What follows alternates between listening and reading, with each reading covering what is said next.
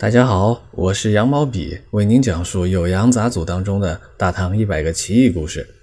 今天啊，给大家讲述一个宝剑的故事。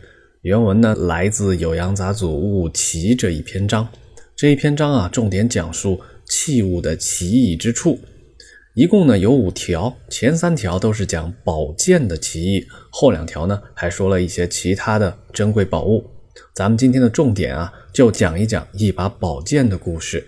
以及呢，用这把宝剑串联起一段大唐兴亡的往事。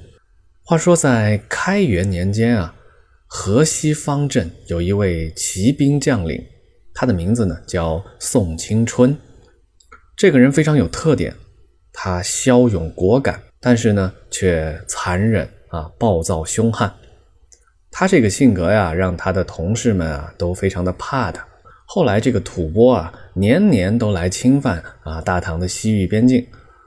宋青春呢，他每次上阵啊，都挥舞着长槊啊，一边砍杀一边大声的呼喊，气势惊人。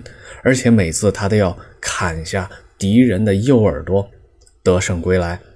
但是在凶狠的拼杀当中啊，宋青春从来没有受过一次伤，啊，全军呢都很信服他。后来啊，还有一次，哎，他们又大败了吐蕃，俘获了几千名俘虏。其中呢，有一名俘虏呢，啊，衣着打扮啊，看起来是个高级军官啊，他穿着虎皮衣服。大唐这边呢，就有人去问那个俘虏：“你们为什么从来都不伤害宋青春呢？哎，他是有什么奇异的地方吗？”这个俘虏就说呀：“当宋青春冲过来的时候啊。”我们看到的不是一个人，而是什么呢？而是一条龙冲着军阵就猛扑过来，刀剑砍到他的地方啊，就像是砍到了铜铁一样。我们都认为啊，哎，你们大唐的这位军官啊，一定是有神灵相助。这个俘虏说的话呢，在大唐的军队当中流传开来，宋青春才知道自己这把宝剑啊，有奇异的地方。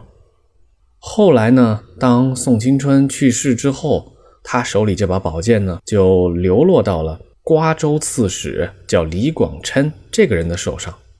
李广琛呢，非常爱惜这把宝剑，这把宝剑呢，在他手上也很显灵。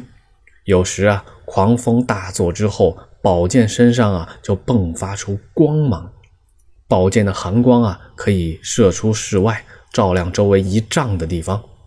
还有一个人啊，这是个知名人物啊，叫哥舒翰。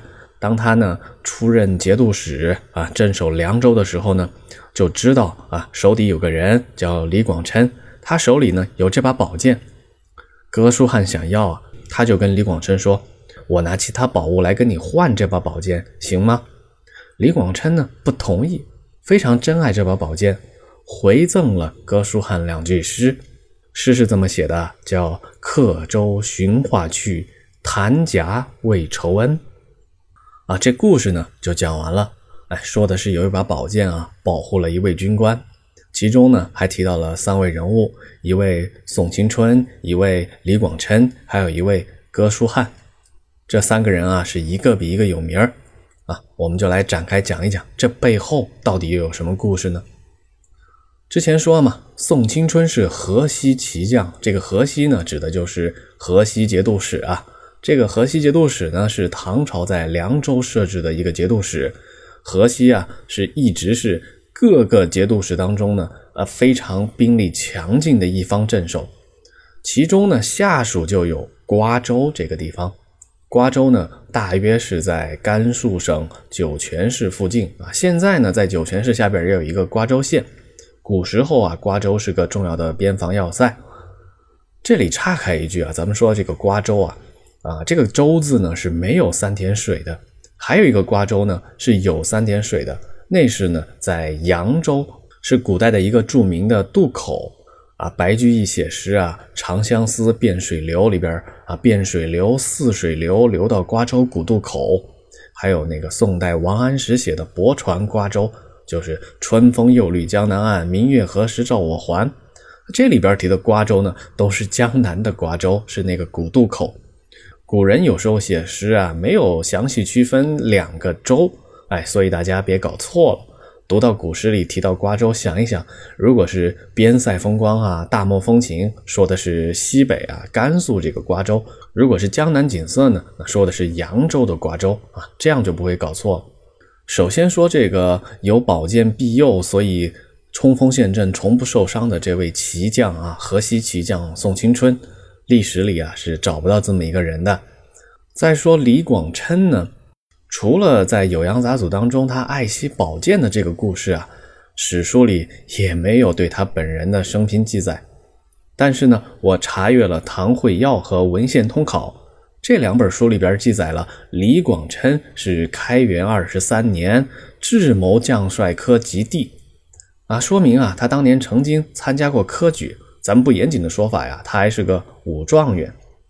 除此之外呢，李广琛在别人的文章里啊。还出现过两次啊！我在检索《全唐文》，就是整个唐朝那些文献里边啊，找到过这么两篇文章，哎，都提到了李广琛。第一次呢是天宝元年，也就是公元七百四十二年。这个文章里说呀，李广琛参加了大唐与吐蕃的战斗。当时那场战役的主帅呢叫王垂，是河西节度使。李广琛呢是他属下的将领。所以呢，指挥部向皇帝请功的捷报上就有他的名字。这份捷报啊，叫“河西破波贼路部”。路布是什么意思呢？就是捷报的别称。河西破波贼路布，就是说河西之战啊，大唐打败了吐蕃的捷报。李广琛呢，在这场战役里只是一个小角色嘛，大功劳当然都是主帅王垂的。也是这场捷报当中啊，我们就能看到哥舒翰的名字，这下呢就能把整个故事串联起来。我相信熟悉大唐历史的朋友们啊，一定知道哥舒翰啊，这可是历史上一位非常非常有名的武将啊。我们还是简单介绍一下哥舒翰的生平哈。哥舒翰呢是突骑师族的啊，这是一个在中国西域的少数民族，他们家呢是哥舒部落的后裔。哎父姓哥舒，单名叫汉啊，哥舒翰这个部落呢，世居在安西秋瓷。哥舒翰家呢，家境豪富，祖父他的父亲啊，也都是当过大官的。这个人呢，从小就文武双全啊，仗义重诺，资质不一般。但是啊，大唐的豪侠嘛，呃，小时候呢，都是一些啊放荡不羁的人物。哥舒翰呢，也喜欢喝酒赌博，一直呢，没有什么大出息。直到他四十岁那年啊，他的父亲去世，他在长安居住了三年。这时候呢，遭到了长安县尉的轻视，给了他很大的打击。四十岁才幡然醒悟，决定呢做出一番大事业。于是呢，那年他就进入了河西节度使王垂的帐下，从军报国。他登上历史舞台，成为千古名将的起点。也就是在河西与吐蕃作战，所以呢，在那份捷报上，我们同时能看到哥舒翰和李广琛的名字。再说后来啊，哥舒翰呢在西北就立下了赫赫战功，最著名的呢就是天宝八载，哥舒翰呢攻占下了吐蕃倾尽全国之力防守的一个军事要塞，叫石宝城。这一战啊，被时人称颂。李白还写了一首诗夸哥舒翰，那是“横行青海夜带刀，西屠石宝取紫袍”。哎，说的就是那场战役。这个人最辉煌的时候呢，大概是在天宝十二载，就是公元的七百五十三年。哥舒翰呢，兼任了河西节度使，啊，晋封梁国公。不久之后呢，他又晋封为西平郡王啊。次年再拜太子太保，加封十邑三百户。总之啊，高官厚禄啊，衣食无忧。这时候的哥舒翰啊，不仅有皇帝的宠幸，同时呢，跟那些达官显贵，比如杨国忠什么的，关系也不错。而且啊，他在民间还有非常崇高的威望。甚至呢，当时西北的民间还流传着一首叫《哥舒歌》。说的是北斗七星高，哥舒夜带刀，至今窥牧马，不敢过临洮。哎，都是说明啊，他当时威望之高。李白还有一首诗叫《树德兼陈情上歌书大夫》，哎，在这首诗里边啊，吹捧这个哥舒翰远超过卫青、白起。哎，诗写的是真好啊，我就不给大家念了啊，大家有兴趣可以自己搜一下。除了诗仙李白，诗圣杜甫呢也不甘人后，还写了一首叫《投赠哥舒开府汉十二韵》，里边啊也是极尽吹捧之能事。开头两句叫“金代麒麟阁，河宫第一人。君王自神武，驾驭必英雄。”啊，说的是哥舒翰真是啊，当今天下第一名将。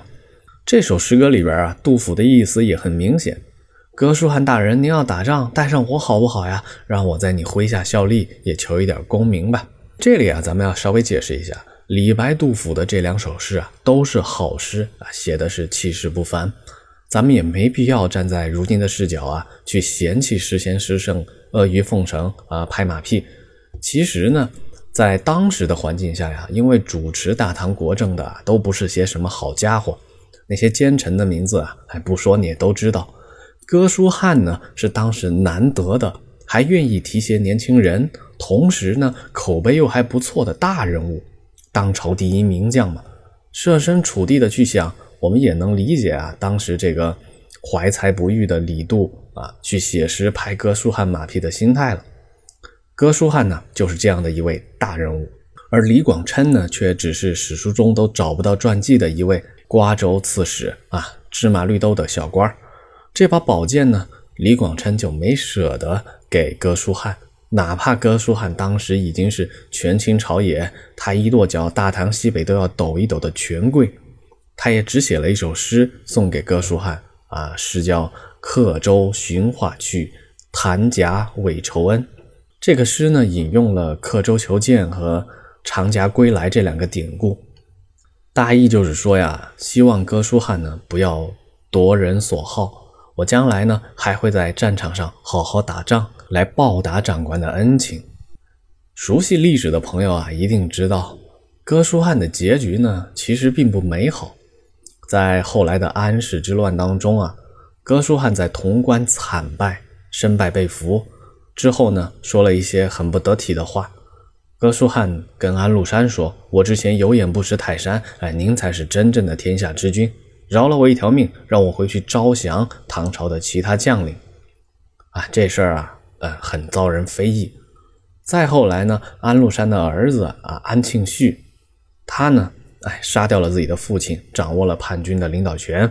后来在七百五十七年，当时他兵败退出长安、洛阳的时候呢，杀掉了俘虏哥舒翰，这个大唐的第一名将啊，就这么窝囊的死去了。他死了之后呢，大唐朝廷还是依照惯例啊，对这位曾经有功于国家的一代名将啊，追赠了太尉的官职，但是呢，给的谥号并不美好，叫吴敏。根据释法呀，这个“敏”字呢，不是什么好字眼啊。在国遭忧曰敏啊，在国逢难曰敏，祸乱方作曰敏，使民悲伤曰敏。总之呢，大唐朝廷对哥舒翰的一生功过啊，都在这两个字里盖棺定论了。这时候啊，维他的诗人杜甫也写出了他一生的代表作之一《三吏三别》当中的《潼关吏》。文末的最后两句啊，正是说：“请主防官将，慎勿学歌书。”其中的意思有好几层啊。我们简单的赏析呢，一层是感叹啊，一将功成万骨枯；另一层是感叹呢，国的气节啊，不要学哥舒翰这样叛国投敌的这些丑态。讲到这儿呢，我们先放下哥舒翰，再聊聊别的。这故事呢还没完。之前我不是说在两份文件当中呢，都找到了李广琛的记载。